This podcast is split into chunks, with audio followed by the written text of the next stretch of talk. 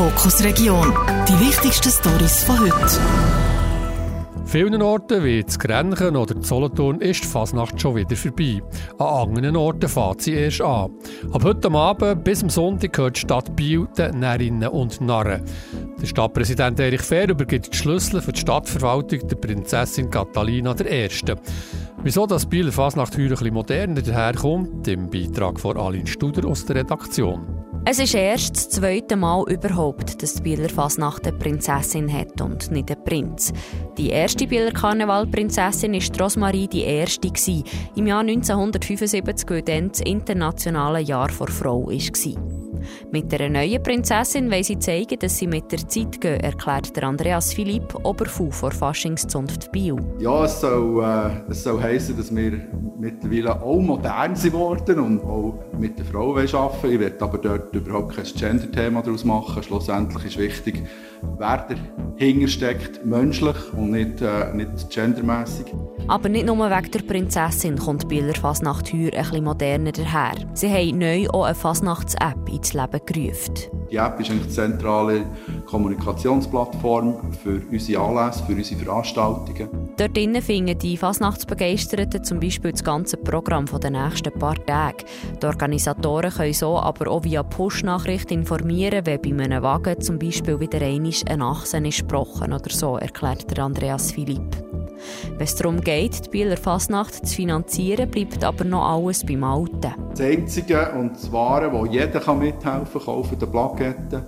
Ähm, das ist nicht viel für das, was wir bieten. Ich glaube, da kein Open Air, keine schüchtige Veranstaltung bietet so viele Programmpunkte. Ähm, dann sind wir natürlich angewiesen auf unsere Sponsoren. Wir haben dieses Jahr extrem viele Sponsoren können überzeugen. Der Startschuss macht heute Abend nebst dem traditionellen Charivari mit Guggenkonzert in der ganzen Stadt auch einen geistlich-närrischen Gottesdienst in der Stadtkille. Die Bieler Fasnacht geht bis am Sonntag am Abend. Wer kennt es nicht? Dass man am Bahnhof schon mal auf seinen Zug hat müssen säckeln, hat wahrscheinlich jeder schon erlebt. Noch schnell einen Blick auf die Bahnhofsuhr werfen, ob es echt noch lenkt. Das Bio am Hauptgebäude vom Bahnhof hängt jetzt seit gestern eine neue Uhr. Warum das die Uhr so wichtig ist und wieso dass es so lange ist gegangen, um die zu ersetzen, im Beitrag von Markus Böhni aus der Redaktion. Seit letztem Jahr ist mit der Uhr am Hauptgebäude zu Bio am Bahnhof viel passiert. Einmal ist sie ganz fortgekommen, einmal haben die Zeiger gefällt und am Schluss hat man einfach wieder die alte Uhr aufgehängt. Normalerweise ist so eine Uhr 20 Jahre lang in Betrieb. Die von Biel hat über 30 Jahre durch. Jetzt ist sie richtig ersetzt. Für die Leute, die durch den Bahnhof laufen, ist es wichtig, dass sie sich an einer Uhr orientieren können, sagt der Bas Vogler, Mediensprecher von SBB. Kundinnen und Kunden haben schnell gemerkt, dass die Uhr nicht mehr da ist. Aber natürlich für wenig verwunderlich in einer Uhrenstadt wie Biel. Und darum haben wir ja so schnell wie möglich wieder die Zwischenlösung mit der alten Uhr gemacht. Alle Bahnhofuhren überall in der Schweiz müssen irgendwann ausgewechselt werden. Die alten Uhren schießt man aber nicht einfach sofort, sagt der Bas Vogler. Die alte Uhr die wird vollständig recycelt in unserem Recycling Center in Dübendorf. Das SBB tut natürlich alte historische Uhren auch archivieren bei unseren Kolleginnen und Kollegen von SBB Historic. Bahnhofsuhren sind nicht nur für die, die reisen oder die Züge wichtig.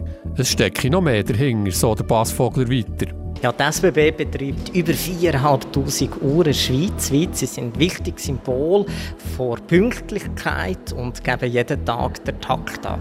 Am Bahnhof zu Bio hängt jetzt also eine Nigel-Nagel neue Uhr. Und der Bass Vogler ist zuversichtlich, dass auch diese Uhr wieder mindestens 20 Jahre lang verhält. Zusammen draussen auf der Straße oder auf einem Platz auf einer Grossleinwand shooten schauen und dazu etwas essen und trinken. Das kann man diesen Sommer an verschiedenen Orten in der Region, dank der Fußball-Europameisterschaft von Mitte Juni bis Mitte Juli in Deutschland.